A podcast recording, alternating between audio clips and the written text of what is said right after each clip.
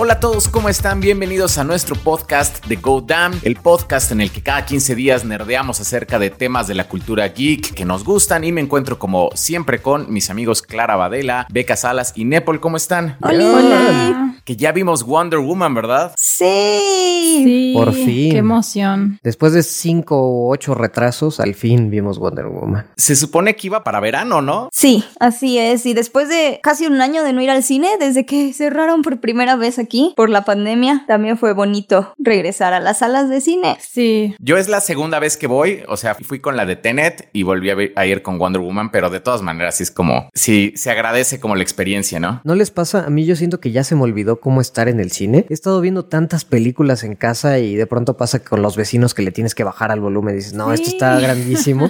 y de pronto había una escena súper fuerte y dice, ay, le tengo que bajar, que bajar. Ah, estás en el cine. Me pasó lo mismo, así que de repente una explosión y sonaba fuertísimo y dije, no, está muy fuerte, está muy fuerte y de repente dije, estoy en un cine, o sea, no está escuchando nadie y si lo está escuchando es el de la sala de al lado. A mí lo que me dio un poquito de tristeza fue verlo tan vacío. Es como siempre está lleno, siempre hay gente discutiendo películas o así. Que ahorita fuéramos casi, casi los únicos en el complejo, aparte de los trabajadores, y fue como un poquito triste. sí. Sí. Sí. Pero desierto, ¿eh? O sea, es como, es Wonder Woman, es una película de superhéroes. Yo esperaba que, aunque sea, hubiera, no sé, cinco vatos ahí, pero nadie. No sé a ti cómo te tocó, Go. ¿Saben qué pasó a mí? Cuando fuimos, así compré este, como los boletos, fui a la dulcería y todo, y ya cuando íbamos a entrar a la sala, no había nadie que revisara los boletos. Es como, oye, pues, o sea, ya compré los boletos, pero ¿a quién se los doy? Los que estaban ahí es como, ah, hay, hay alguien comprando boletos, así como, es como que ya no estábamos acostumbrados, así como a, a estar ahí en la puerta checando que no hubiera personas que se metieran o así. Entonces estuvo gracioso eso. Sí, a a nosotros nos pasó similar porque como que igual se sacaron de onda de que llegara alguien, no tenían palomitas hechas, no había refresco, no había nada. Es como, oh diablos, tenemos que preparar, hay gente. Oh, oh, por Dios, es hora de trabajar.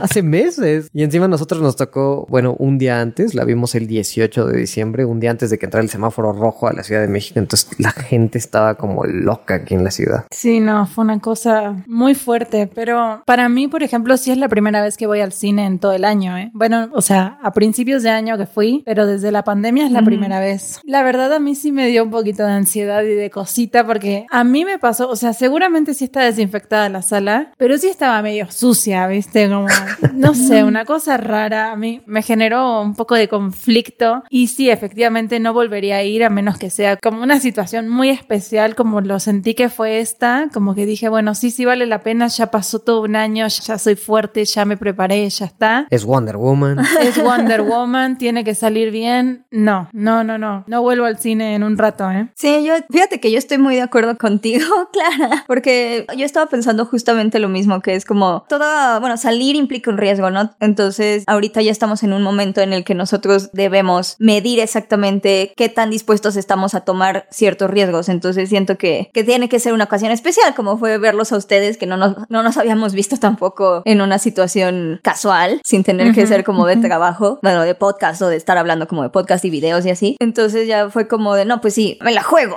Y eso que nosotros también tomamos como todas las medidas de seguridad y rentamos la sala, o sea, pudimos rentar la sala para que solo entráramos nosotros y aún así es como de, mmm, no, está mal. Ajá, además te agarra la culpa, ¿no? De, de estoy saliendo y, y por más que tomas todas las medidas. Y eso que sí lo planeas. Yo sí hice cuarentena una semana antes de, porque ya lo habíamos planeado, entonces estaba haciendo cuarentena una semana antes y fue como de, "Mm, no sé, sigue estando mal. Estamos en una situación muy delicada. Sí. Creo que, no sé a Go, pero como a mí, a mí también me tocó Tenet primero, como que eso, esos sentimientos ya se me fueron un poco en la anterior y esta me tocó más como disfrutar la peli. O sea, la anterior siento que no disfruté Tenet también porque estaba ansioso y, porque la película es rara y no me gustó mucho.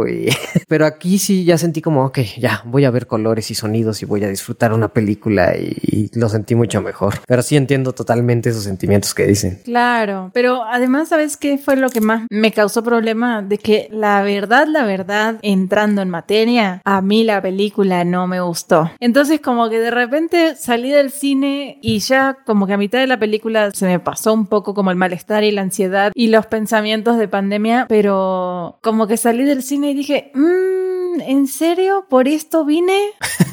Por esto arriesgué mi vida. Ajá, dije, o sea, sí, no sé, no, no, me, me generó un poco de conflicto eso. Y yo no sé qué esperaba de la película, pero sí, no sé, no, no esperaba mucho porque les digo que a veces no veo trailers ni nada y de esta película no había visto nada, solamente como los pósters y venía medio en blanco, pero medio decepcionante me pareció. Pues hay que empezar, ¿no? Con las impresiones generales, que estas van a ser sin spoilers para las personas que nos están escuchando y no han visto la película. Y ya después ya vamos a hacer una advertencia de spoilers, ¿no? Sí, les avisamos Sí. cuando vayamos a entrarle. Mm. Entonces a Clara no le gustó. ¿Tú, Go? A mí la verdad se me hizo una película, o sea, disfruté algunas partes, pero en general se me hizo una película muy genérica. Sí se me hizo así como que no propone nada nuevo, se me hizo muy tibia, se me hizo, o sea, realmente no es una película que volvería a ver, la verdad. Yo no la volvería a ver. Ok.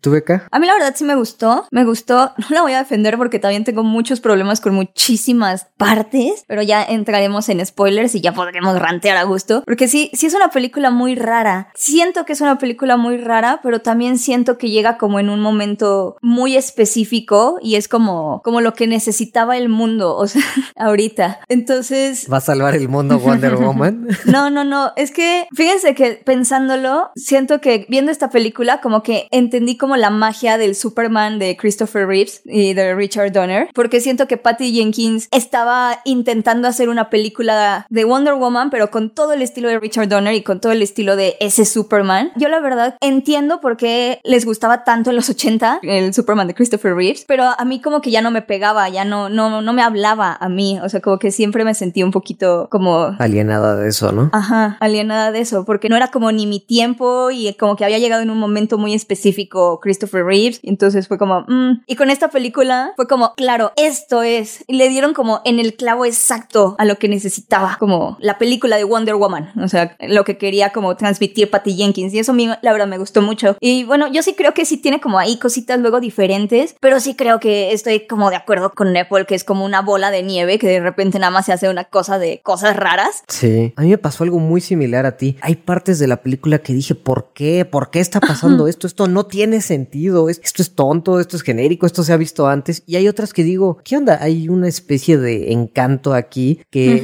a lo mejor me... Así, creo que tu, tu comparación es muy buena con el Superman de Christopher Reeves, que a mí tampoco me conecta porque encima sientes que las películas pues, en determinada época tienen cierto estilo y cuando las ves desde en retrospectiva como Ya son súper ridículas. Ajá, no conectas con ese estilo. Y acá logró una combinación muy rara. Creo que justamente tanto las partes buenas como las partes malas son esta combinación de lo extraña que es esta película. No sé si estoy de acuerdo con lo que dices, Go, de que es genérica. Creo que usa muchos tropes genéricos de- del cine. Hay muchos clichés, sí. Muchísimos. Pero sí propone algo diferente. Ajá, en Sí. conjunto es algo original. Reitero, no, no, o sea, no te podría decir que es, no, que ni siquiera sé si es buena o es mala. Me divertí, pero también me enojé, pero también me burlé de la peli, como también, no sé, es un- fue una experiencia muy extraña para mí, Wonder Woman. Pero no sé si, si algo original es la palabra, ¿eh? Así de original no le veo nada, ¿eh? Yo tampoco creo que proponga algo. Creo que utiliza muy bien, como dice Beca, estos recursos como tipo Richard Donner y los adapta a una época moderna. Eso lo hace muy bien. Este, o sea, si hay algunas escenas que dije, esta escena, así qué buena está esta escena. Sí, exacto. Así como escenas bonitas, así como por separados, pero había muchas cosas que no tenían como sentido y una o dos como que se las pasas, es como, bueno, esto no tiene sentido, pero va, sigo viendo la película. Esto tampoco tiene sentido, pero va, sigo viendo la película. Pero hay un punto en el que se juntan todas esas cosas que no tienen sentido y dices, es que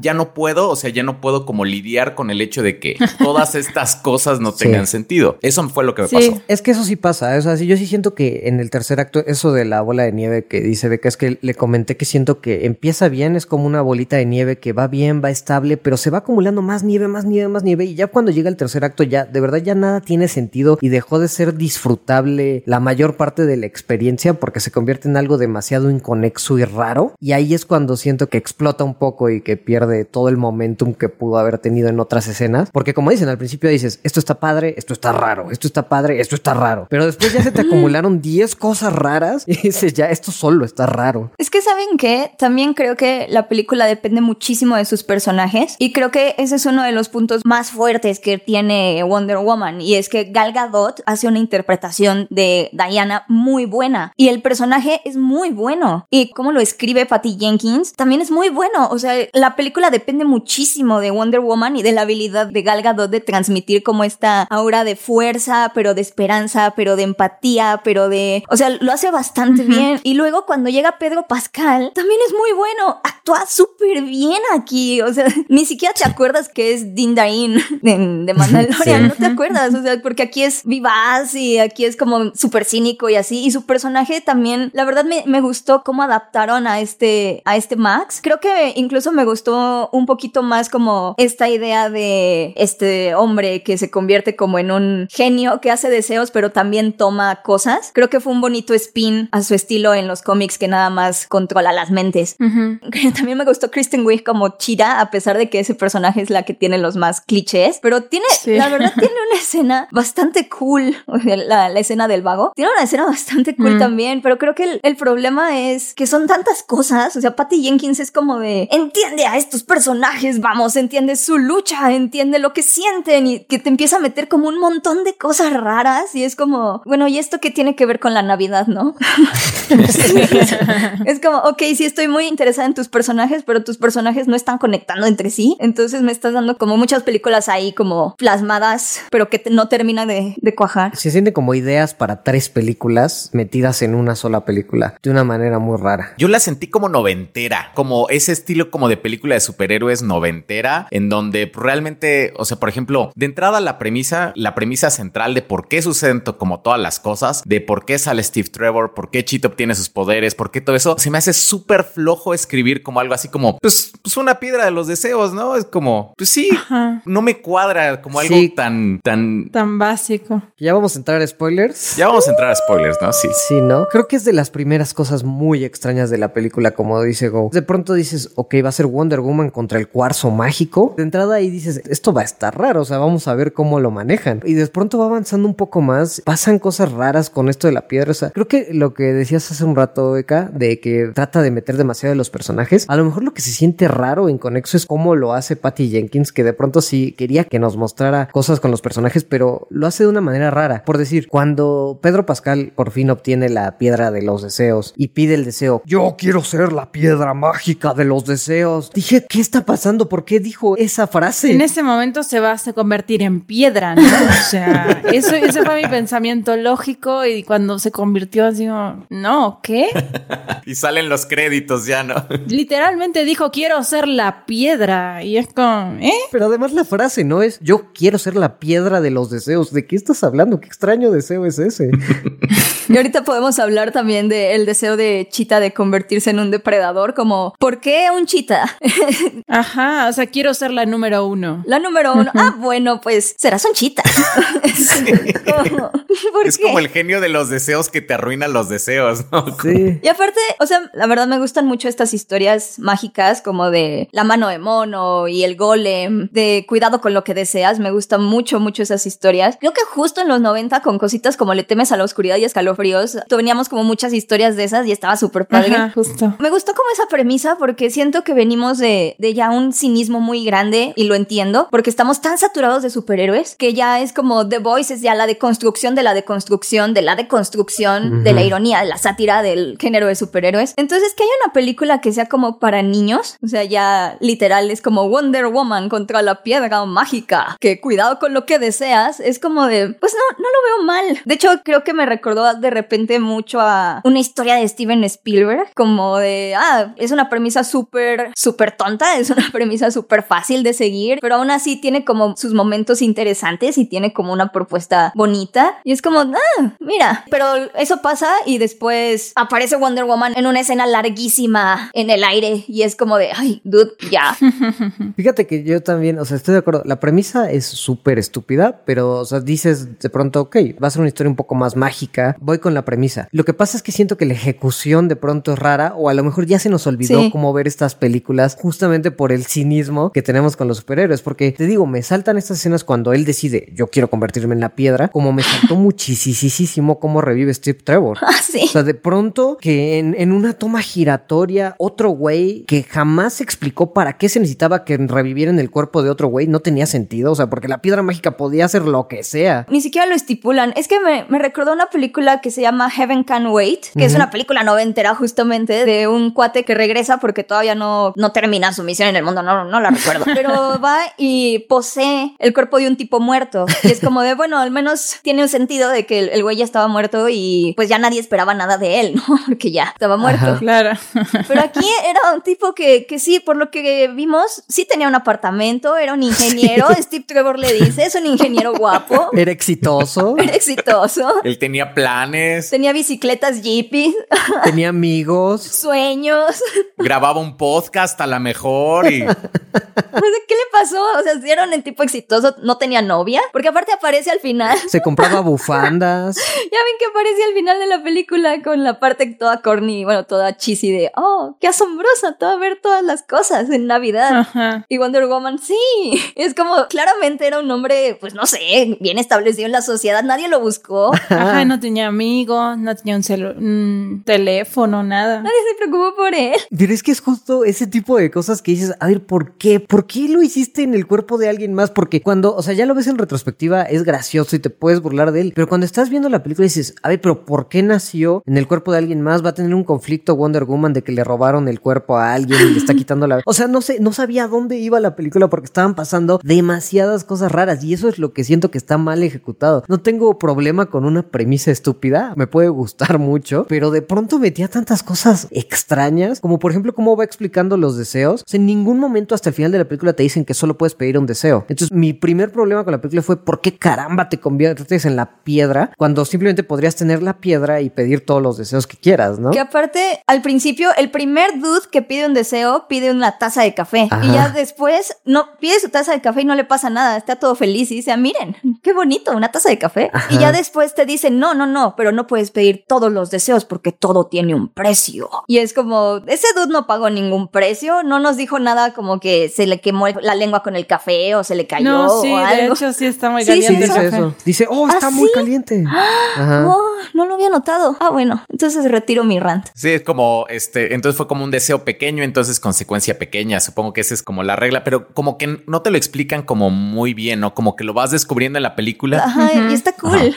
Está, eso ahora me hace como apreciarla un poquito más porque es como de, mira, sí lo, sí lo van introduciendo poco a poquito. Pero la verdad es que se me hace para el nivel de, por ejemplo, los diálogos. O sea, yo no sé cómo se te ocurre sacar una película con esos diálogos. De verdad era, e- era muy básico. Es como, no sé, la- las primeras escenas entran caminando como, ay, hola, uy, se me cayó el maletín. Ay, levanto los papeles. Ay, es que, no sé, las científicas no andamos con tacones.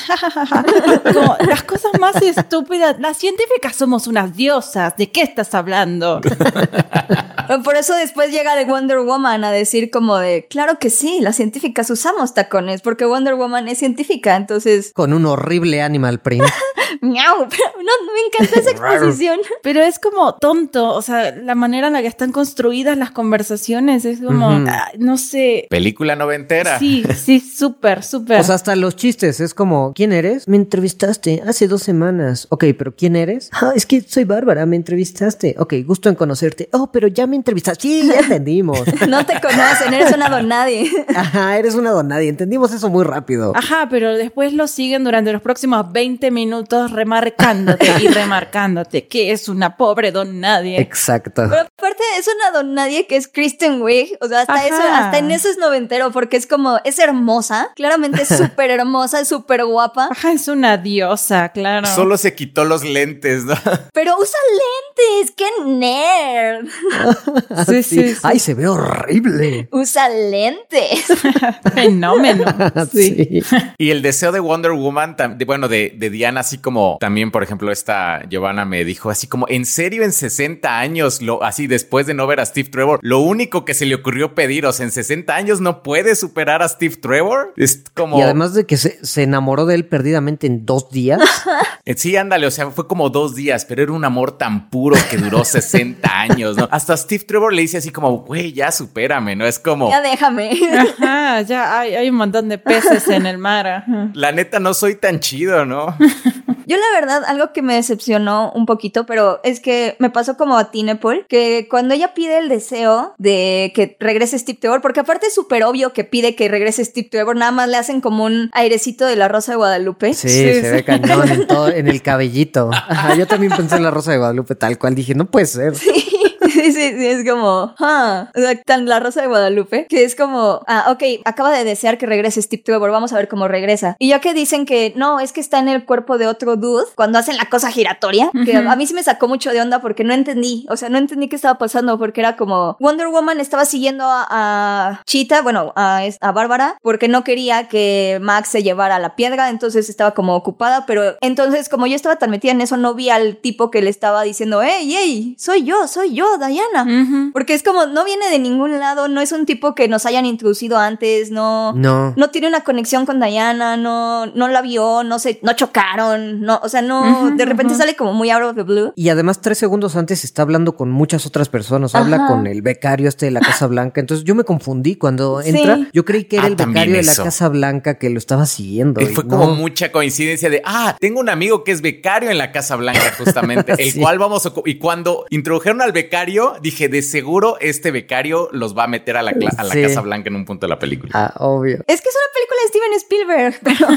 es como una película de Steven Spielberg. Ah, pero algo que, que yo esperaba era, como también meten mucho esta onda de la verdad, si quieren, ahorita necesitamos hablar de la escena en Temisquira, Ajá. Ah, sí. Pero cuando mete mucho a la onda de la verdad, dice el fiel a ti mismo y tal, yo dije, ah, ok, entonces los deseos son como estas mentiras que no- nosotros nos estamos contando para satisfacer un vacío emocional. El vacío emocional es el de Diana y se está imaginando, o sea, lo que está haciendo la piedra es hacer que Diana vea a Steve en el cuerpo de este dude, porque sí regresó, digamos, el alma de Steve en el Ujú, cuerpo del dude y ya. Yo creí que se iba, que iba a ir por ahí. Entonces, cuando vemos la escena de, de la despedida, como que yo dije, ah, no más, se va a empezar a desvanecer, va a ver Diana el cuerpo del otro güey y se va a dar cuenta que nunca fue realmente Steve Trevor, nunca fue realmente el amor de su vida. Mm. Y yo ya estaba como haciendo esa escena, bueno, yo ya lo estaba viendo así como de, claro, claro, tiene todo el sentido. Y fue como un poquito anticlimático que nada más fue como de, ay, ya, Diana, ya, por favor, ya supérame.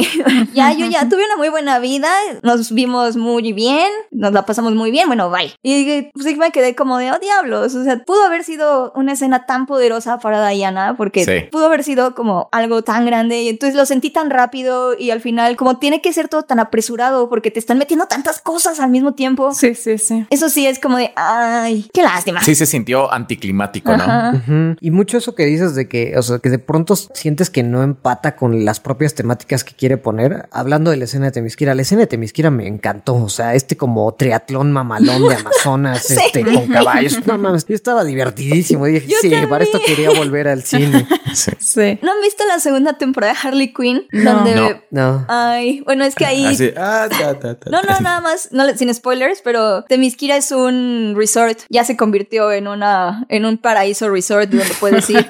Entonces, verlo así en el cine fue como de claro que sí, yo quiero ir a vacacionar ahí. Ecoturismo en Temisquira, ¿no? A ver el espectáculo de las Amazonas. Mira, las Amazonas.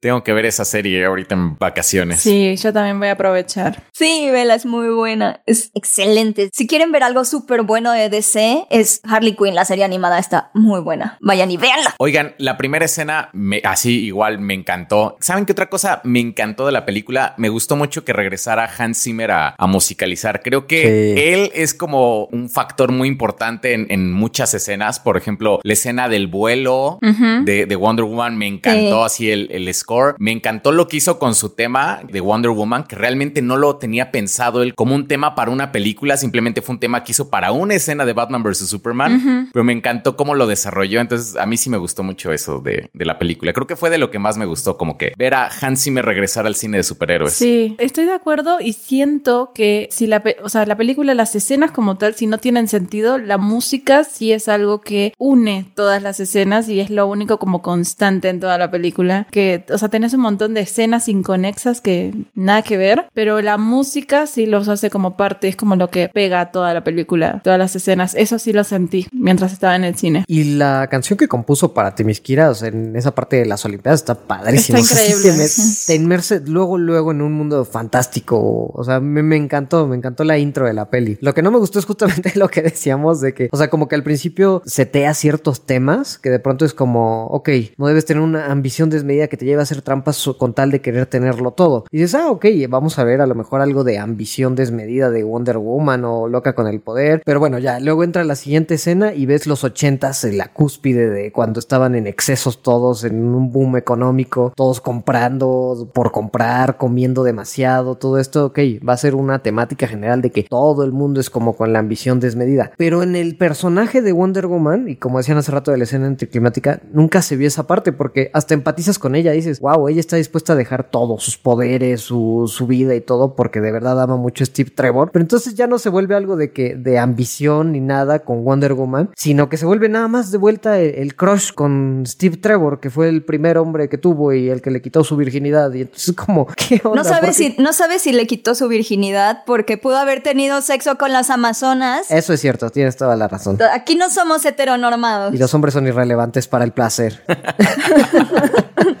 Pero pues a lo que me refiero es que se siente como esta que sigue obsesionada con el primer novio de secundaria y al final tira como esas temáticas. Y sí, las un poco con Maxwell, pero bueno, ya que hablemos un poco del final, también como que se va todo al demonio por poner detallitos tontos como el niño y, ya. Ay, el niño. Ay, no, no, yo te voy a decir una cosa. Yo no entendí por qué estaba el niño ahí, de repente sale. Además, yo dije, bueno, su hijo no adoptó un filipino para no, no una cosa sí. rara que el niño además llora por todo y, y, papi, papi, papi, papi. Y tú, no sé, una cosa muy rara. Que lo único que hace es verse triste. Ajá, es que nada más está ahí para verse triste. Era el peor, el peor padre del, del, mundo. Solamente usaron al niño como para crear como empatía con Maxwell Lord. Y al final de cuentas resulta que era lo que más él quería en la vida. Cuando lo dejaba ahí así como... Ajá, cuando nunca lo viste. Ajá, una cosa rara. Pero además me dio mucha risa. Te digo, el tema de los diálogos me volvió loca porque en esta escena donde él está así como, ¿cómo puede ser que otra vez me toque el fin de semana con el niño? Ah, sí. Y dice, sí, ay, perdón, es que su madre está con el novio. ¿Qué? ¿Cuál es la necesidad de esa frase? No entendí, no entendí. Hacer ver a mal a la madre fantástica que no existe para explicar que el niño te toca a vos. Dude, sos el padre. Al parecer pasó mucho tiempo. Es un fin de semana. que no, no veo la necesidad de estar explicando esas cosas con diálogos tontos. No sé, ay, no. Eso es muy cierto, ¿eh? Y en una película de Wonder Woman, que se supone que es como un personaje que representa eh, así como ideas feministas dirigida aparte por una mujer y todo, creo que ese diálogo no, sí, de plano no va. Sí,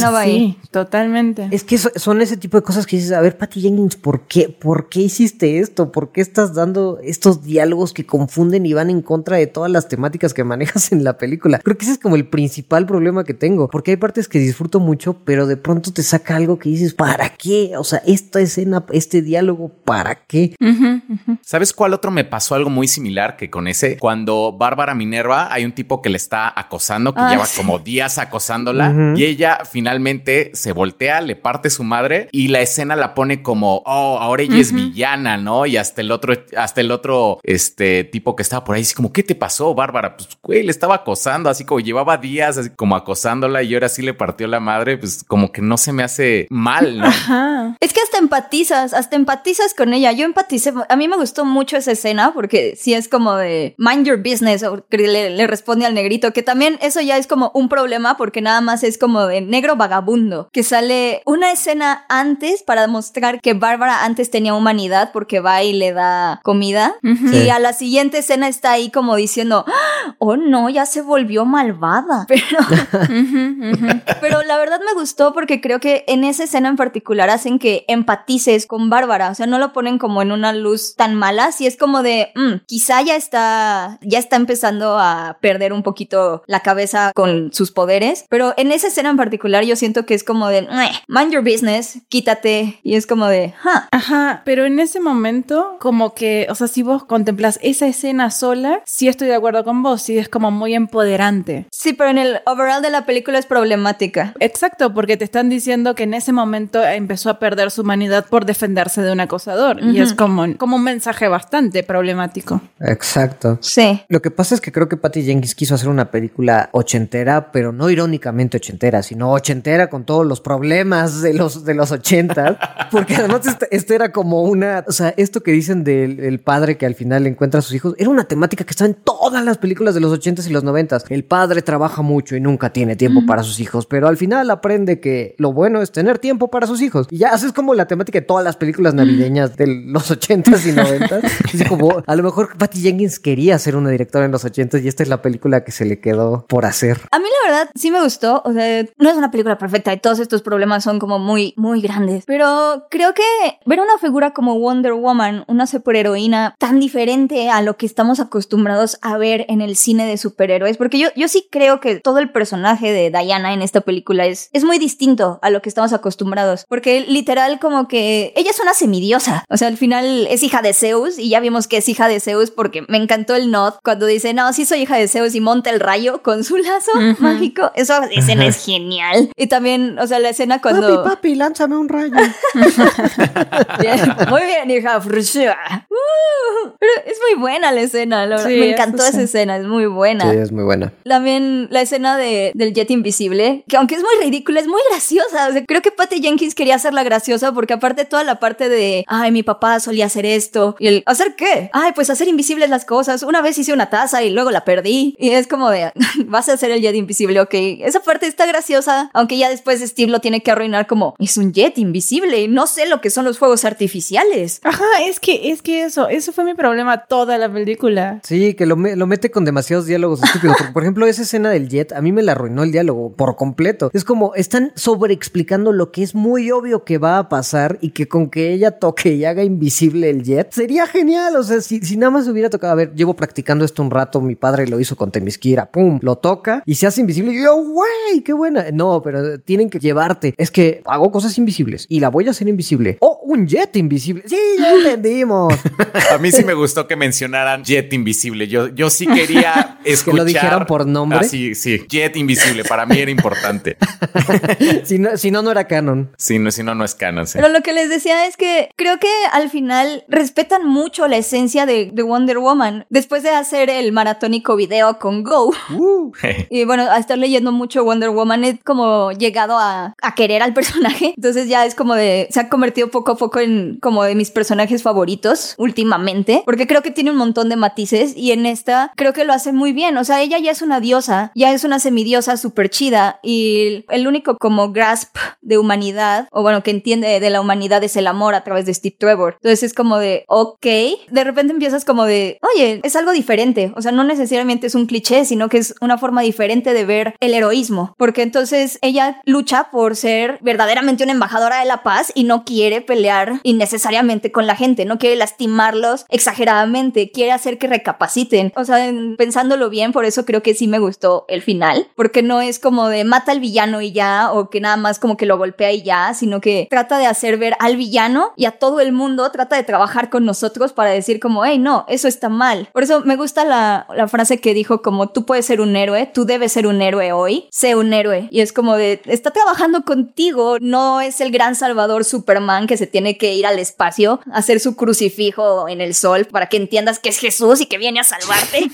y tampoco tiene que ser Batman, que es como la noche, la oscuridad y el demonio y el que no te perdona nada. Es como de, no, mira, hay como este punto medio. Y también se la crees, o sea, se la crees a Wonder Woman, a la Gal Gadot de Wonder Woman, y se la crees como a la historia de Patty Jenkins, que es como, genuinamente ese es nuestro mensaje. Es como, ténganlo. Y es como, Yo no tengo un problema con que sea un ser de luz, me gusta, como justamente quieran ponerlo como el ser de luz y este, esta heroína que contrasta con la oscuridad de los otros dos, me gusta. Siento que no está nada bien ejecutado y, o sea, a lo mejor eso es como un guiño y, o sea, y como dices, es distinto como que su única conexión a la humanidad sea Steve Trevor. Bueno, o sea, como que no habla muy bien del personaje que haya vivido 80 años con la humanidad entre nosotros, explorando nuestras culturas y que lo único que le importa sea Steve Trevor. O sea, siento que eso le reduce muchísimo al personaje porque se vuelve al final como, ah, pues lo único que me importaba era mi novio y no la humanidad. Pero no creen que eso lo dejó ir justo en esta película? O sea, estoy de acuerdo, pero tal vez estamos como, estás como describiendo justo el core del personaje, lo que tenía que dejar ir para convertirse en una mejor heroína para la humanidad y es como parte del, como que al final la idea de, del asombro, de que haya muchas cosas asombrosas en el mundo, creo que eso fue lo que le, le dejó ahora a Steve Trevor en, al final de la película, como que tal vez sí estuvo ahí 80 años salvando el mundo y siendo súper cheesy, pero no, no estaba, todavía no estaba conectando con la gente, al final era, seguía siendo como Wonder Woman, Diana, la superestrella. Uh, y ahora,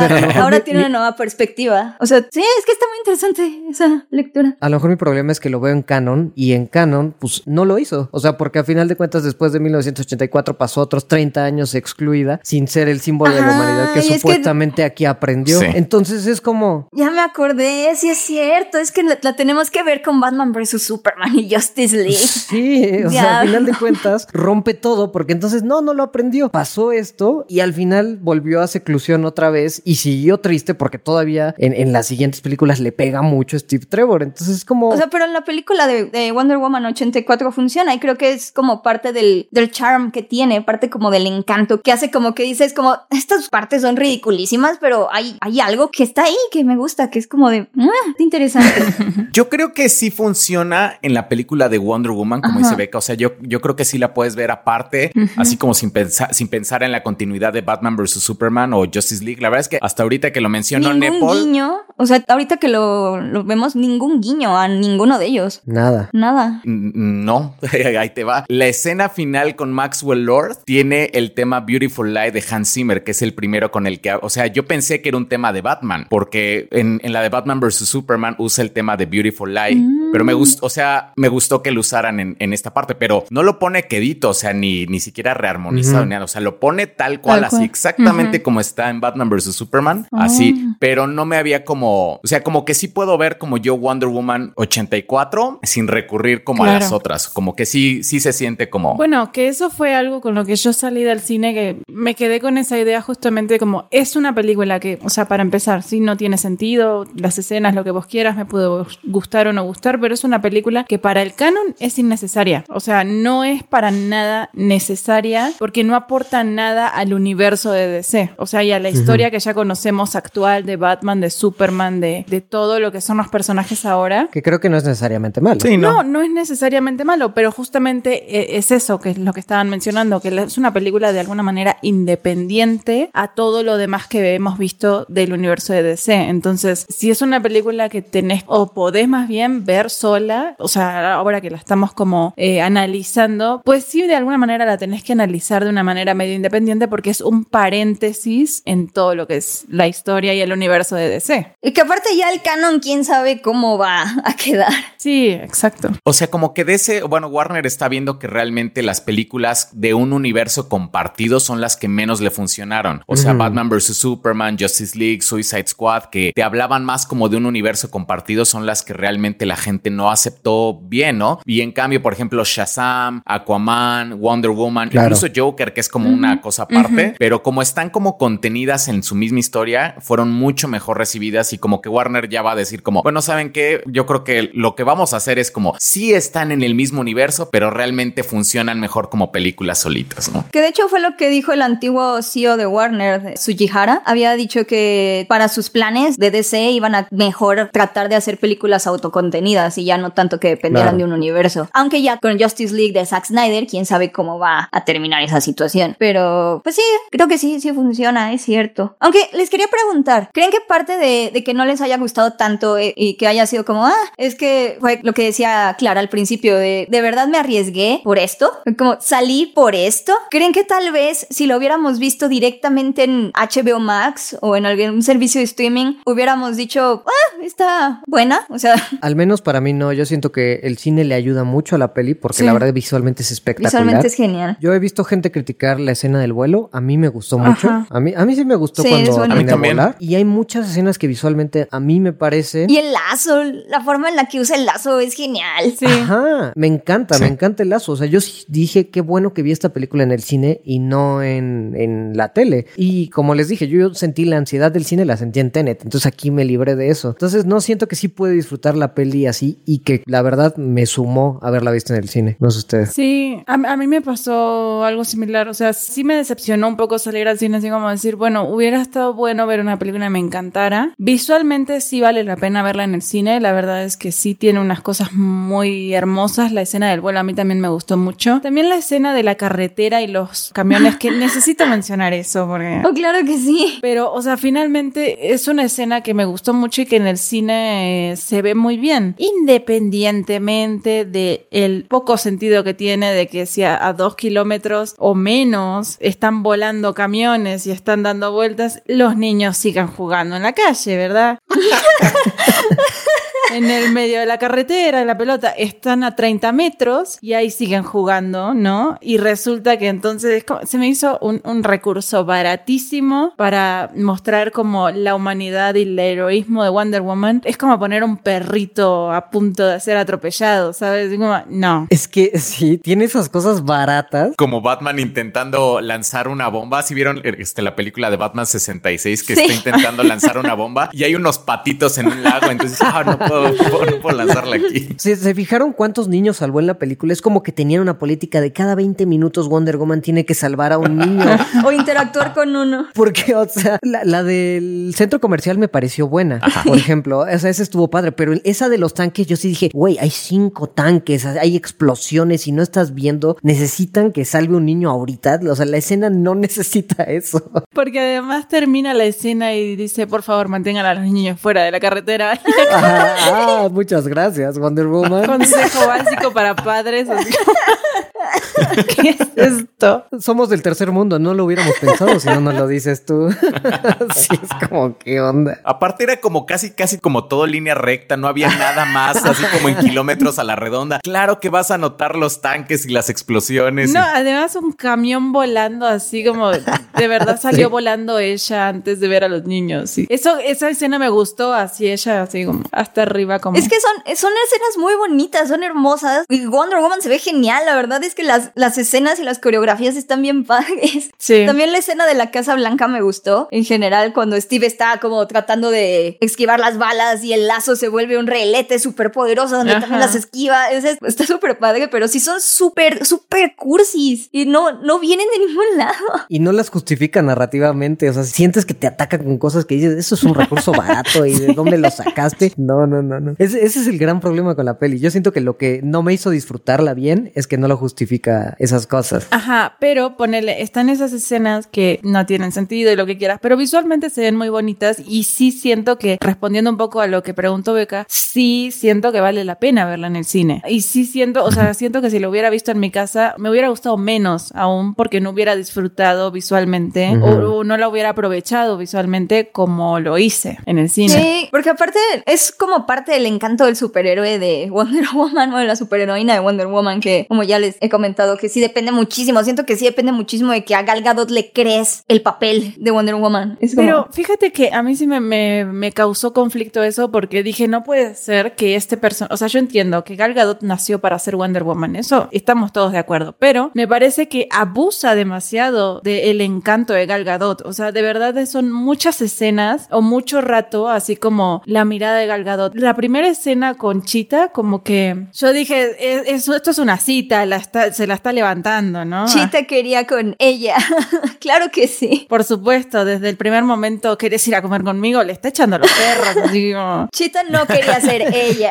Sí, claro. Esa parte la verdad me gustó, se me hizo cool. Ajá, pero además incluso desde su deseo a mí se me hizo así como quiero ser ella y es como ahora No, quieres estar sobre ella. Exacto, es como, ah, me parece que no, no quería, no tenía envidia de mis amigas. Creo que mis amigas me gustaban, ¿no? Como, te dabas dando cuenta ya de grande.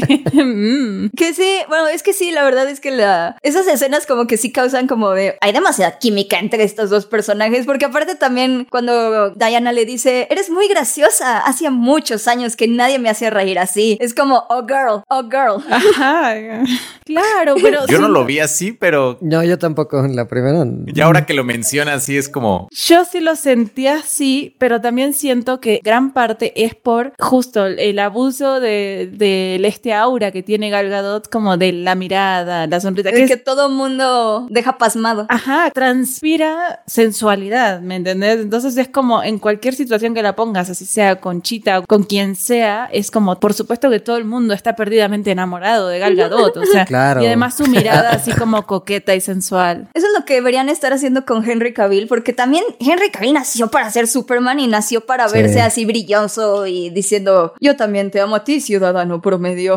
Ajá. Y eso está súper interesante como estos dos personajes, o sea, realmente los actores sí como que, no sé, parece que ni son humanos, ¿no? Es como, como- Sí. como que sí transpiran una aura así como, no sé, como... Mítico. Ajá, eso está muy, muy chido. Es como el episodio de Los Simpson de Lucy Loles con Sheena. Como de, pero Sheena no puede volar. Ya te dije que no soy Sheena, soy Lucy Loles, porque Lucy Loles también era como la personificación de una superheroína amazónica perfecta.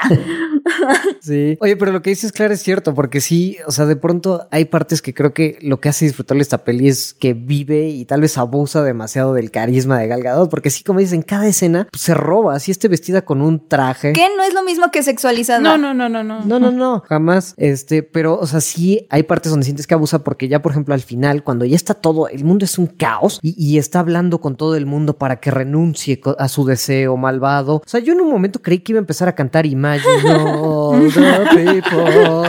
O sea, sí, esa escena no la sentí Wonder Woman, sentí Gal Gadot hablándole al mundo, ¿no? O sea, Pero además esa escena me dio mucha risa porque mira los recursos, así como está Pedro Pascal así gritando en la luz este como que era un holograma, no sé. te lo concedo, te lo concedo. ¡Wow! Ajá, sí, y, y el viento y todo sonaba así súper fuerte, ¿sí? Empieza a hablar, a hablar Gal Gadot en susurro porque tiene que poner su voz sensual y el viento se apaga, ya no suena nada y todo el mundo escucha el susurro de Gal Gadot porque si no, no puede gritar, ¿viste? Como él. Con la música de fondo de Hans Zimmer, muy la- importante, claro.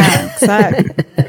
Que la verdad a mí eso me gustó porque es- así resolvía los conflictos Wonder Woman. O sea, por eso es la embajadora de la paz. Sí. Justo por eso es la embajadora de la paz, porque tiene toda esta aura como... Por- es que es una semidiosa, es una semidiosa, o sea, no es humana. Tiene esta aura de no, no manches, es, es una aura de esperanza. Entonces, eso a mí la verdad sí me gustó porque no es Superman matando a Zod, ¿saben? Es como de... Es consistente con el personaje. Sí, no, estoy de acuerdo. A mí sí me gustó. ¿Sabes qué estaría súper genial? O sea, por ejemplo, la primera película nos presentó como el lado como más guerrero, ¿no? O sea, sí la vemos como con escudo, con espada. Aquí es más como usar como el lazo de la verdad. Pero yo lo que yo esperaba, o sea, porque está padre el discurso de la verdad y está padre que hayan utilizado este, este lado de Wonder Woman de embajadora de la paz que luego es medio olvidado, pero siento que se quedó más como en pues, las mentiras son malas y, y- y- y la verdad es buena, siempre. Entonces como Sí. que se quedó como todo como en La algo así mentira como nunca niños, es buena, mancha el alma y la Mata el envenena. alma y le envenena. Ajá.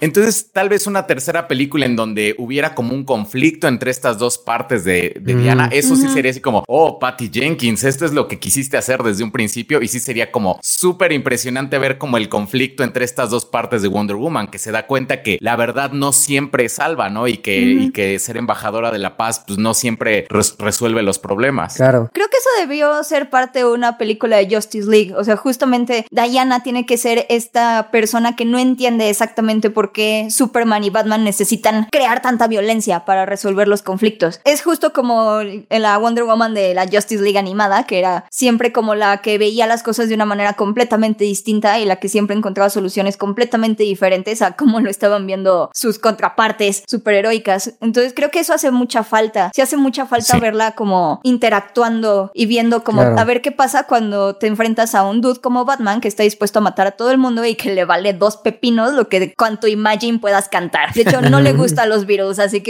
se lo pasa, se lo pasa por el arco del triunfo y va a ir a matar al Joker con permiso. Entonces, ¿qué, qué hace Diana en eso? Pero ahí sí siento que, que sí tiene como mucho potencial, entonces Sí, a lo mejor lo que nos faltó es eso, porque Ajá. justo me gusta que sea la embajadora de la paz, pero no se lo ha ganado en todas las películas que le hemos visto, porque pues como decíamos, nadie la conoce. De hecho, o sea, hasta en el centro comercial es como la vieron 600 personas y pues no sabemos, solo sabemos que no fue la policía. que era una mujer.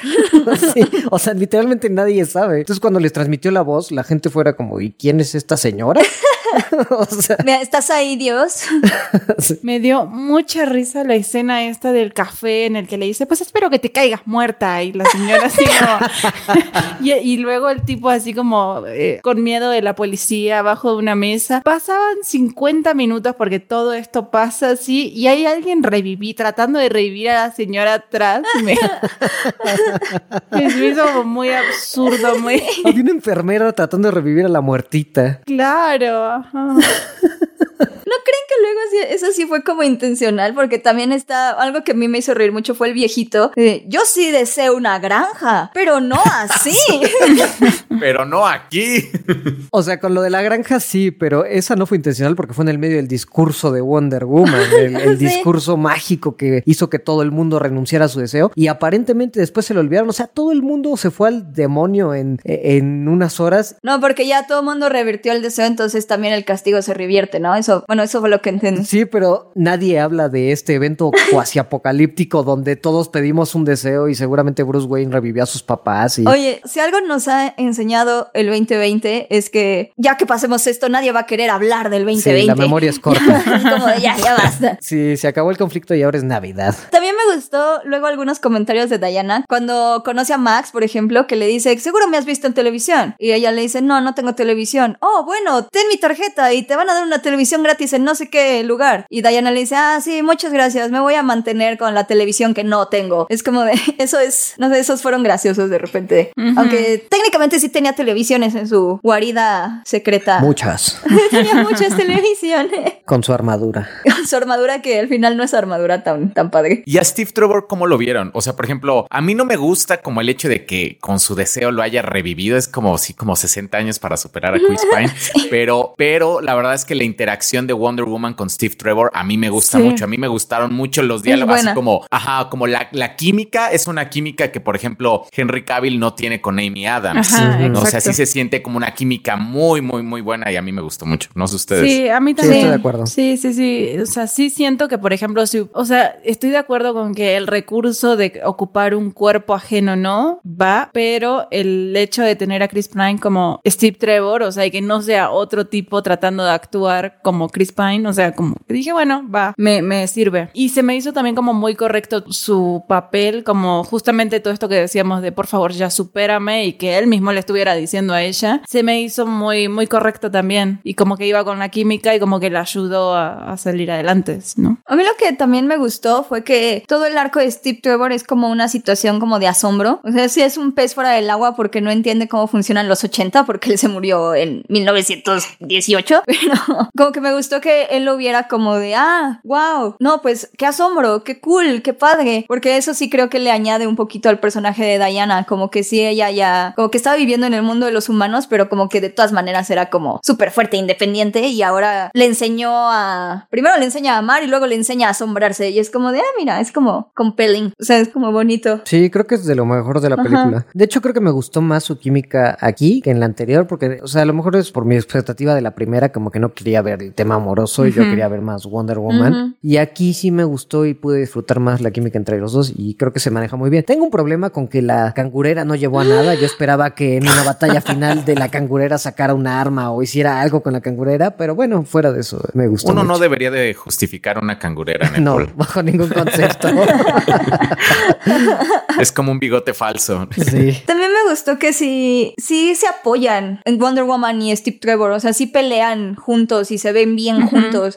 Wonder Woman no es fuerte en detrimento de Steve Trevor y Steve Trevor no es fuerte en detrimento de Wonder Woman ni nada por el estilo. Entonces eso está bastante cool porque sí Son siento... un equipo. Ajá, porque sí siento que es como una subversión que está haciendo Patty Jenkins y que sí es como de Amy Adams para Superman nada más es como la damisela a la que llega porque es su compás moral. Y a Batman, bueno, a Batfleck todavía no tenemos chance de conocerle su amorío con alguien, pero seguro también tiene issues. Entonces, aquí que sean como un equipo y es como, creo que por eso me gustó la parte de cuando están discutiendo sobre irse a Egipto con un avión y le dice como, ay, pero no te puedo llevar en avión porque seguro no tienes pasaporte. Y es como, tú no sabes si él tiene pasaporte porque está ocupando el cuerpo de otro tipo que es bastante exitoso. Tal vez sí tiene pasaporte, Diana.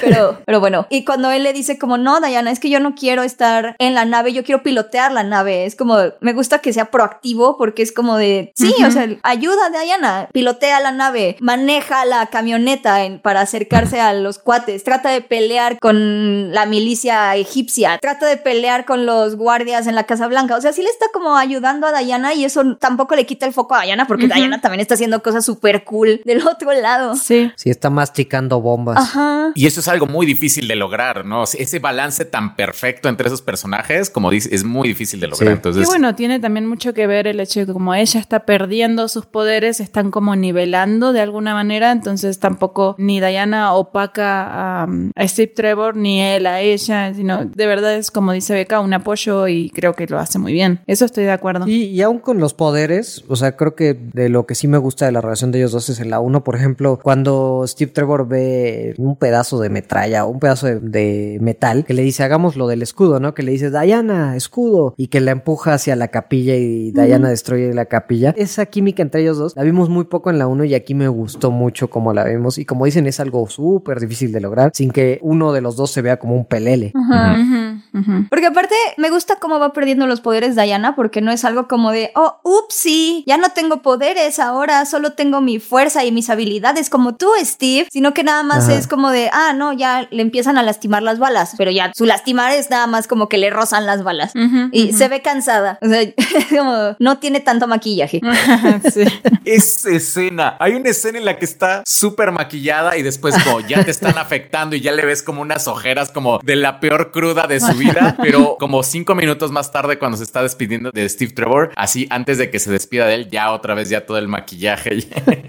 Creo que ahí sí funcionó porque es como de, ¿cómo sería Wonder Woman si se pusiera una borrachera inmensa y estuviera súper cruda? Ah, bueno, pues así, pero ya después de un rato está bien y puede irse otra vez a pelear y entonces es como de, ok, eso me agrada que no, que no le hayan puesto como tanto el tema de la, porque pudieron haberlo hecho, o sea, si hubiera sido Joss Whedon, por ejemplo, lo hubiera hecho, hubiera sido como, ah, sí, ya no tiene poderes, bye. y Steve Trevor le hubiera caído encima. así.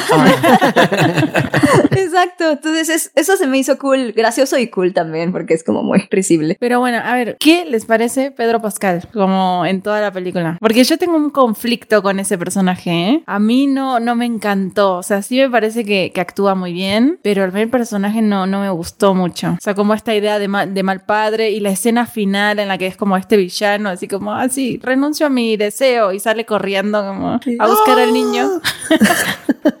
¡Alastair! Sí. Aparte sale corriendo de la guarida secreta a buscar al niño y de repente encuentra como al niño, como el niño ni siquiera estaba donde lo dejó. No. o sea, no, No. no entiendo. Entre unos arbustos, porque sí, ajá. Pues yo creo que viene con lo mismo que dices, ¿no? Actúa súper bien, pero el personaje, pues a final de cuentas es ridículo. Es como llega después de, de pedir su deseo, es como, ahora quiero petróleo, petróleo, petróleo, ya te voy a quitar a ti tu petróleo, a ti tu petróleo. Y es como que todo el tiempo está en este frenesí de que está tan exagerado. Y al final lo rompen con lo del niño que sí se siente totalmente sacado del lugar. Que pues sí, por más bien que actúe tal vez este Pedro Pascal, creo que se va al Sí. demonio. A mí me pasó algo muy similar. O sea, Pedro Pascal se me hace que hace muy bien su papel, pero creo que el papel no le ayuda mucho. Creo que si hubiera sido otro actor, por ejemplo, sus líneas hubieran sonado mucho más cursis. Creo que él hace un buen trabajo como nivelándolas, pero aún así el personaje es, es, es muy cursi, es muy, ex- es muy exagerado. Sí se siente como villano, pues sí, no así como, como este Lex Luthor, como de la, de la primera película, no así como motivaciones pues, medias pues, delgaditas, no así como que un personaje delgadito. Entonces Ajá. creo que Pedro Pascal lo hace muy bien, pero no tenía mucho de con, con qué trabajar. Sí. Es que sí creo que debieron haber escogido o hacían al enemigo Cheetah o hacían al enemigo Sí, a Max. Porque creo que sí estuvo muy interesante y ok, entiendo que ninguno de los dos, así como están en la película, se hubieran mantenido como el villano principal toda la película. Porque por sí la película es larga, dura dos horas y media. Sí creo que el personaje de Max termina siendo como el peorcito porque con Cheetah al menos entiendes que uno de los problemas que siempre ha tenido el personaje de Chira con Wonder Woman es que le tiene envidia por no ser tan poderosa como ella. Y es algo que él repite mucho en los cómics. Ahorita está como, ese es como el mayor problema de, de ese Superhero Girls con Cheetah, que le tiene una envidia, la, bueno, la Bárbara, la versión de Bárbara le tiene una envidia horrible a Diana y entonces eso es lo que hace que se quede con la piedra de Cheetah. Entonces yo, la verdad, ya después cuando cuando pide el deseo de que quiere ser ella y ya, yo dije, ah, van a explorar esta parte de la envidia que le tiene y el odio que le tiene nada más por ser como el ser de luz que es. Y es como de, ok, está bien. Pero luego llega Max y también te tratan de contextualizar un montón a Max con el hijo, con los flashbacks de su pasado, con que es como de, sí, sí, sí, es un empresario y es un empresario medio, medio shady, pero de todas maneras lo único que quiere es ser un buen padre y lo único que quiere es que su hijo lo admire. Y mira, un arco de redención. Y es como de, ya, son muchas cosas. Ese sí, ese personaje sí nunca funciona de ninguna manera. O sea, porque al menos con Chitas sí es como una parte, incluso es como la contraparte perfecta de Diana, que Diana siempre se está conteniendo. Ella puede matarnos a todos, pero no lo va a hacer porque de verdad quiere fomentar la paz. Y ahorita Chita es como esa parte de, no, no, vamos a golpearlos a todos. Y por eso me gusta la escena espejo con Chita cuando golpea al vago, a cuando Diana nada más lo empuja. Es como de, mira, nada más lo empujó, no le hizo nada. Y aquí, quién sabe si lo, lo dejó medio muerto. Bueno, al menos en coma. Porque hasta, mm. hasta el vago negrito se le acerca y le dice, oh, oh señor. Entonces es como, incluso puede haber sido un contrapeso, como tú decías, Nepal, de alguien que de verdad desafíe la visión y los valores de Diana. Pero Maxwell se interponía todo el tiempo y nada más era como de, ah, sí, su hijo, pa, papá, oh no. Y ya es como de, eh, como que sí, es, sí estorba. Y pierden un buen de rato en esta onda de necesito estudiar la roca porque seguro la creó un dios y necesito saber qué dios. O sea, hace muchísimo énfasis en necesito saber qué dios es. O sea, y entonces dices, bueno, va a ser como la anterior porque pues nos va a llevar a Ares o algo así. Pero no, nada más se reúne con un jamaiquino que al parecer es maya y está leyendo números mayas. o sea, ah, sí, es este dios. Ah, qué bueno, para saber. Ah, qué bueno, no pasó nada. O sea, no pasó nada con el tema del dios que estuvo media película buscando. Nada más fue Wonder Woman como, oh no, es el dios Kim Kiduk. Oh no. y todos como, ¿qué, qué, qué dios o qué? Es muy malo, muy, muy malo. y además siento que llegaron a esa parte, como dijeron, tiene que ser un dios malévolo, tramposo. Y o sea, y como que le escribieron y no se dieron cuenta que el dios más famoso tramposo es Loki. Porque entonces llegan ahí y mencionan como a tres dioses súper oscuros y como que danza alrededor de no decir Loki para no confundir a la gente. Porque era obvio, ¿no? Si mencionas todo. Porque no pueden decir Loki. si mencionas a todos los nombres de los dioses tramposos, tienes que mencionar a Loki. Pero es como, ah, no fue Wishomesclu de los mayas y el jamaiquino. Sí, sí, sí. Ah, sí, sí. y ya, ahí se acabó ese, ese arco. Y no le sirvió para nada realmente el nombre. Fue como. No, realmente no. Entonces, justamente como dice Beca, hubiera servido que se aterrizara en un solo villano, en alguno de los dos, y lo explorara más a fondo y no se metiera con Maxwell y con Chita y además perder el tiempo con lo del dios. Yo la verdad me hubiera gustado muchísimo más que se hubiera centrado en Chira, porque aparte creo que pudimos haber explorado un poquito más el lado de Diana como la persona, cómo vive en el mundo de los humanos, porque ahorita que Nepal me, me hizo pensarlo, creo que sí hay como destellos de que te dicen que ella está viviendo en el pasado y que aún así no ha podido dejar ir y que no vive por completo en el mundo, sino que nada más como que existe para ser la heroína. Transita. Transita. Y sí está ahí, porque toda su casa pues está llena de memorabilia de Steve Trevor y es casi casi un museo.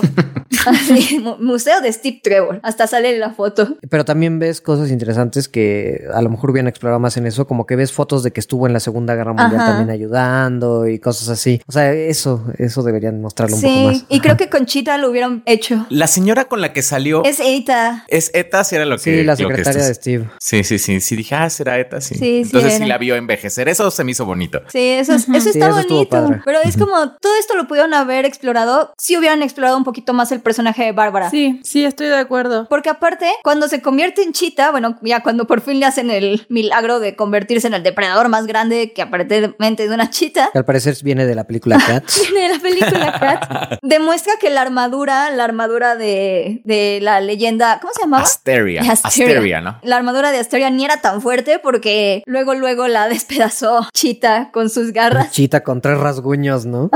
es que la, la armadura soporta los golpes de toda la humanidad, pero no tres rasguños de Chita. Sí, se me hizo un recurso medio inútil, la verdad, la armadura, porque te la ponen como desde el principio de la película. Ah, no, es que es una armadura muy poderosa, ¿no? Y, está en los pósters, sí. Y está en los pósters y todo es como, o sea, se me hizo, ya viendo viendo la película más como un recurso meramente visual, así como miren, Wonder Woman tiene otro traje y ya, ¿no? Es como... Sí, sí, sí. Es para vender más Funcos. Sí, ajá, sí, sí, es como, como para, no sé, cuando vendían como la, la figura de acción de Batman del Ártico, ¿no? Y era como un Batman con un gorrito para el frío o así. Sí. Se me hizo como exactamente lo mismo porque a final de cuentas no, pues no le sirve para, para nada la armadura. Sí. Y además ya había recuperado sus poderes, o sea, ya simplemente con sus poderes y el entrenamiento amazona que tiene podía derrotar a Chita. No necesitaba la armadura más poderosa de las amazonas. Siento que fue un gran desperdicio de la, de la armadura. Oye, Diana, ¿por qué no la guardaste para, no sé, Stephen Wolf o algo así? Ándale. Eso es muy cierto. Sí, no, ajá. O, o incluso cuando ya no tenía sus poderes, ¿no? Así como. Sí. Ajá, cuando estaba muy débil y decía, no, no voy a poder luchar con Maxwell y Chira. Te necesito la armadura. No, nada Sí. más fue para que se viera cool. Cuando se quita las alas, se ve muy cool. Es como, oh. Sí, es una buena escena, o sea, visualmente está, está preciosa, pero además yo sentí cuando ya estaba adentro como que el viento con el que no podía avanzar y así dije, o sea, le está pesando más la armadura de lo que debería, así, no sé, como que sentí que era más un estorbo que otra cosa. Sí, no, muy rara esa decisión. Yo creo que solo fue para poner el gran cameo de la escena de postcréditos. De Linda Carter. Aunque toda, toda, todo, todo, la verdad es que ahora sí, todos los, los vestuarios, bueno, la mayoría de los vestuarios de Gal Gadot sí están muy inspirados en los vestuarios que usaba Linda Carter para la serie de Wonder Woman. Entonces ese es un buen guiño. Y cuando aparece sí es como de, oh, qué bonito. Me gustó mucho. Está muy chido. O sea, sí es como una muy buena escena post créditos. Eso, así deberían ser las escenas post créditos. Ya no deberíamos tener la responsabilidad de quedarnos para ver cómo se va a entrelazar la siguiente historia. Deberían ser así como guiños bonitos y ya. Así como bonitos. No, yo quiero las dos. Yo la, yo la verdad prefiero las dos. Why not both? Yes, both. Ambos. Sí. No, no, yo quiero que me sorprendan. Porque aparte, este sí fue una muy bonita sorpresa. Que, que qué padre que nadie esté como hablando de ella. Como que sí es algo que. Como, Es que oh. nadie ha visto la película, Beca.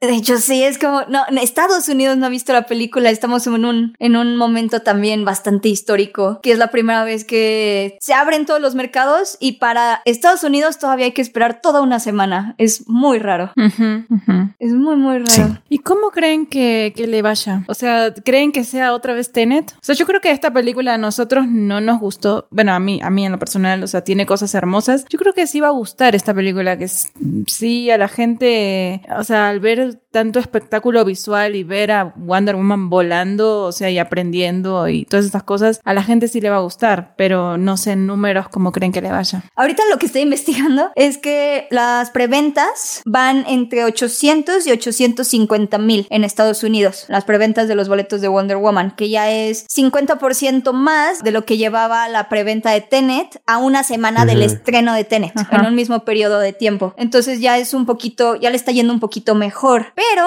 en China las predicciones estaban entre que iba a abrir entre 40 millones o 35 millones y ahorita se espera que abra en 20 porque el gobierno chino decidió subsidiar la venta de boletos de una de sus películas que se llama The Rescue la misma semana de estreno que Wonder Woman. Entonces ese fue como un gran golpe que no estaban esperando en Warner. Chas. Y como ya saben que la decisión de Warner de estrenar en simultáneo con HBO Max ha sido súper criticada por el catálogo, bueno, porque ya todo el catálogo de 2021 se veía a HBO Max también, la gente está súper intensa viendo las proyecciones y tratando como de estimar el día a día de la recaudación porque de verdad le necesi- necesita salir muy bien esta película para Warner Bros. Porque si no vamos a ver uno de los mayores fracasos en la historia del cine que ha tenido una compañía. Entonces es como muy interesante. Bueno, pero también ya tienen como el plan de lanzarlo en HBO Max una semana después, ¿no? Que eh, por lo menos pues ahí algo deben de esperar. O sea, porque ya saben que va a ser un fracaso y Sí. no necesariamente por Wonder Woman, sino por la situación. Entonces, pues justamente por eso decidieron estrenarla en HBO Max, así que hay que ver ahí qué va a pasar. Si es que no pueden aspirar a los 800 mil millones que tal vez querían, sino que pueden aspirar a los 300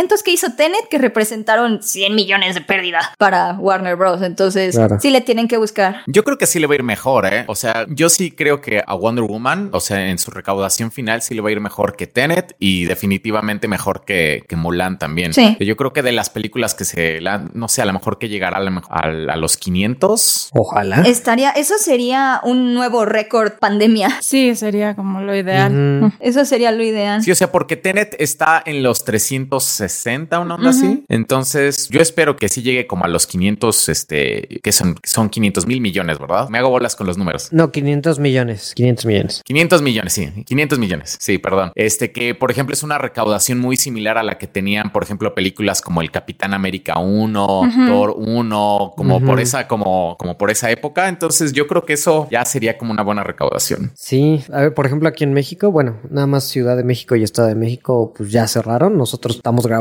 esto el 19 de diciembre. Entonces alcanzamos a hacer los últimos. La acababan de estrenar y cerraron los cines acá. Y Sí. digo, México es nada más como el noveno más importante en taquilla, pero eh, de todas formas algo debe pegar. Es como el quinto. Quinto, ¿no? Más o menos. Sí, ¿Eh? es como el quinto, sí. Es de los mercados más importantes, el mexicano. Y digo, y solo fue Ciudad de México y Estado de México, pero en algo le tiene que pagar. Digo, o sea, se está enfrentando con muchas cosas Wonder Woman, muchas cosas. Sí, de nuevo, que no están tan bien en su control, porque pues... Sí. Claro. Lo que sí es que yo he visto, o sea, los, los comentarios que yo he visto de las personas que la han, o sea, que, que ya fueron al cine a verla, pues la han disfrutado mucho. O sea, yo no he leído comentarios negativos más que los nuestros. ¿A poco? Fíjate que yo sí he leído como comentarios muy negativos. Yo en general puro positivo, ¿eh? También. Sí. Puro positivo. Bueno, pero te voy a decir algo. Por ejemplo, cuando, en, en los grupos de Facebook así ñoños en los que estoy, cada que sale una película de superhéroes, la que sea, menos Birds of Prey, ese fue como el único punto en el que no. Todas son wow, grandiosas la primera semana, la segunda semana, porque como que les agarra como el hype de vengo saliendo del cine Claro. y está buenísima la película. Ya como dos semanas después, ya como que ya dicen, pues no estuvo tan chida, ¿no? Así como que, como que les cae el 20, pero Bueno, es cierto, porque yo también donde leí fue me metí a Reddit y pues en Reddit me metí al subreddit del universo cinematográfico de DC, que siempre aman todo. Entonces, pues sí, también es cierto que solo había un par de que sí decían, ¿alguien vio otra película? Porque a mí me parece la cosa más inconexa y extraña y estúpida del mundo. Pero eran como dos de, no sé, 50. Claro. Que fíjense que, que yo sí creo que, como es una película para niños, yo creo que sí va a ser muy exitosa. Sí. Y sí creo que tiene como todo para convertirse en un nuevo clásico navideño. O sea, el momento en el que está saliendo, en el que todavía estamos hartos de la pandemia, ya todo el mundo está harto de, de no saber y de seguir con la incertidumbre y de ahora estar esperando la vacuna y de tener que seguirte cuidando. Y que sea una película tan bonita, porque al final Ajá. es bonita, es esperanzadora, le crece el papel a Gal Gadot, tiene una bonita moraleja para los niños, o sea, no es como este, no tiene esta hora de, oh, sí, los superhéroes también pueden ser para adultos, jajaja, sino que es como de, no, vamos a hacer una película divertida de superhéroes que a los niños les guste y por eso vamos a meter también un montón de niños en la película. Ay, es como... Para que se identifiquen todos. para que se identifiquen todos. Entonces, siento que por eso se va a convertir como en un clásico navideño y todo el mundo va a recordar como a Wonder Woman cuando, ay, sí, lo único bonito de, de la pandemia.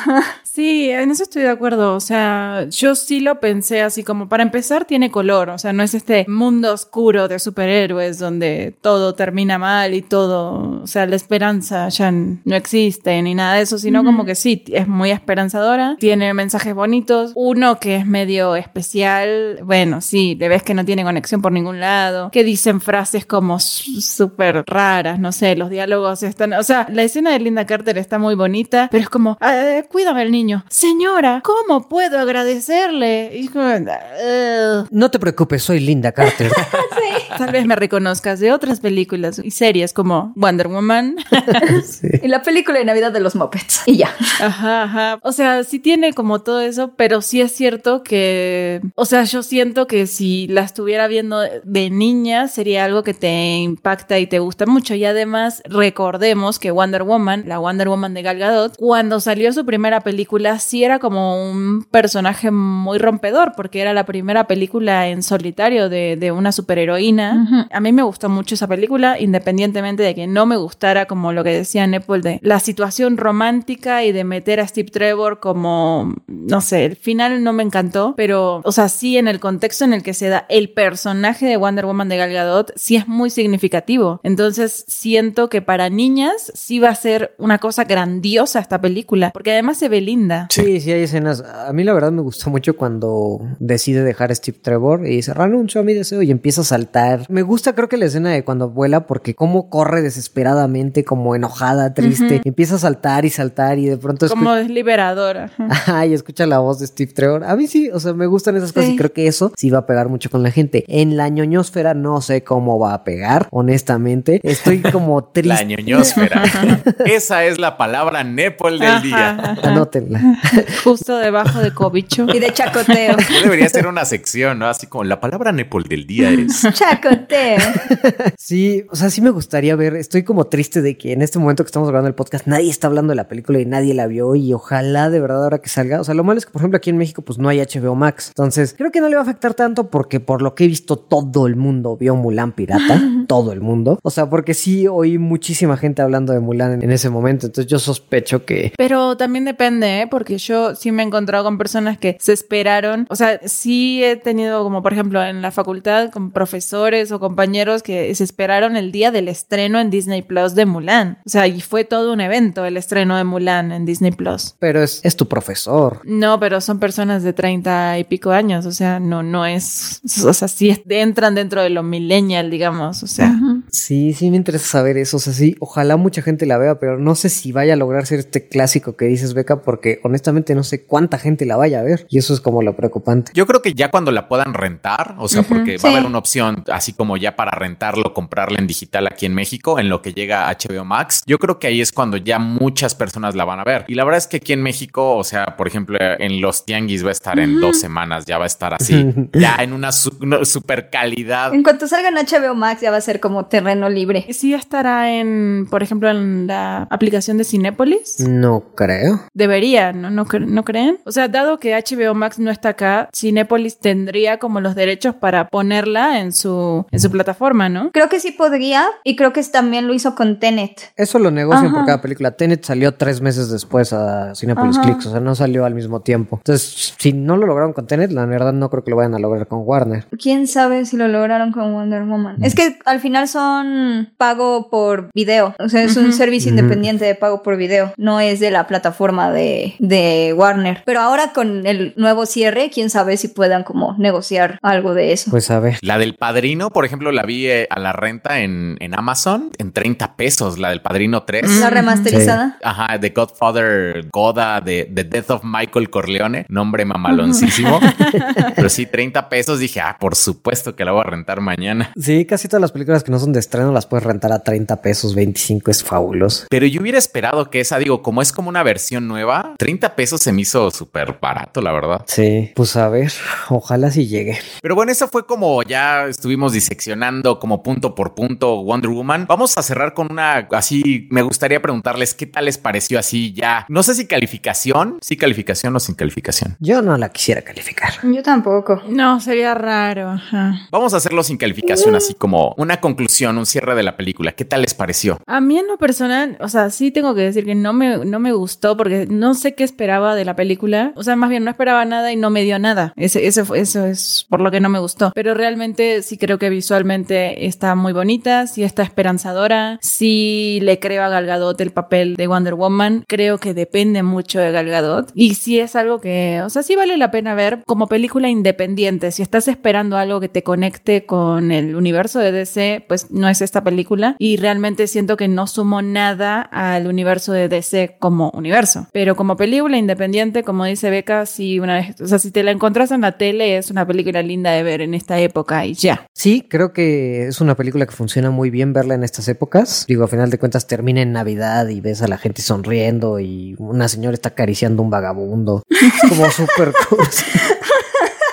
Te lo juro. Vela de nuevo y verás que esa escena existe. Pero hasta, no sé, no puedo decir que no esperaba nada porque eso suena como que no le, no tenía ganas de verla, pero no sabía qué esperar. No tenía ni idea cómo iba a ser. Y sí me sacó con algo muy distinto que tiene muchísimos errores que creo que si le hubiera quitado un millón de cosas hubiera sido mejor porque te queda ya nada más esta sensación mágica. Ajá. Pero sí, o sea, que le quitara demasiadas cosas que sobran, como todas las cosas que hablamos de los diálogos de más, o los plots que no llevaron a nada, como lo de los dioses. Si le hubiera hubiera quitado eso hubiera estado padre, pero no, o sea, no te puedo decir que estaba enojada en el cine y que no la disfruté, la verdad la disfruté. Sí me enojaban muchas cosas y me burlé de muchas cosas muy ridículas, pero la disfruté, así que pues con eso me quedo. Y la verdad tengo ganas de volverla a ver. A mí también me gustó, yo también la volvería a ver. Sí creo que es mejor la primera y creo que esta tiene como muchos problemas, pero también creo que esta es como una película pues de niños, o sea, creo que es una película para niños y es una buena película de superhéroes para niños y es una buena película de superhéroes ligera. Entonces,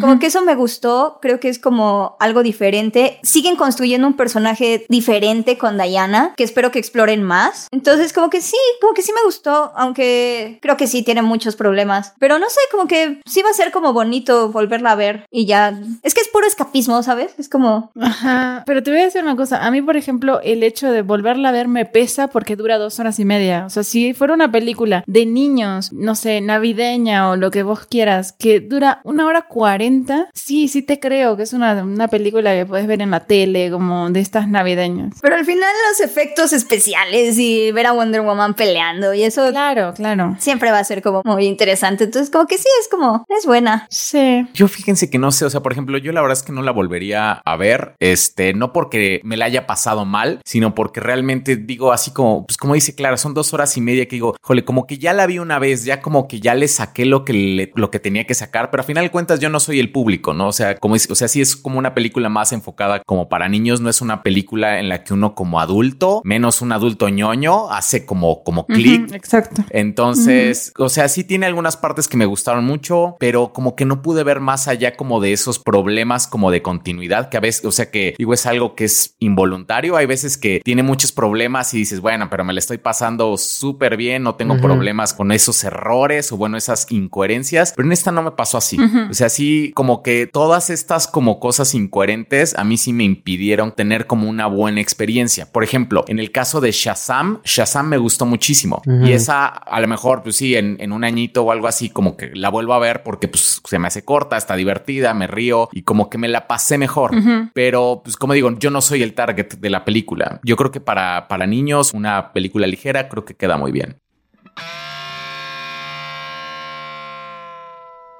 Pero bueno, esas fueron nuestras impresiones de Wonder Woman. Nos encantaría saber en los comentarios a ustedes qué tal les pareció. O sea, si fue algo, si fue una experiencia que disfrutaron, una experiencia que no disfrutaron. Entonces cuéntenos aquí en los comentarios y les platicamos que este es el último podcast del año, ya porque ya vamos a regresar eh, ya como en la primera semana de enero, porque tenemos que ir a comer pavo y a, y a estar como pues en nuestras casitas. Y a cantar villancicos. Encerraditos en nuestras casas y todos juntados a través de Zoom porque sana distancia y estamos en pandemia, regresamos a semáforo rojo. Entonces, cuídense mucho, festejen mucho, pero háganlo con responsabilidad porque la pandemia no se ha terminado y claramente necesitamos cuidarnos entre todos. Claro. Pero beban mucho ponche y sean muy felices en Oh, estas sí. fiestas. Y vean muchas películas para que las podamos comentar.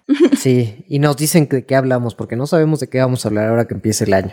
Pero ya encontraremos porque ya es un nuevo año. Ok, entonces déjenos todos sus comentarios y nos vemos la próxima. Nos vemos. Bye. Feliz año. Feliz año. Felices Bye. fiestas.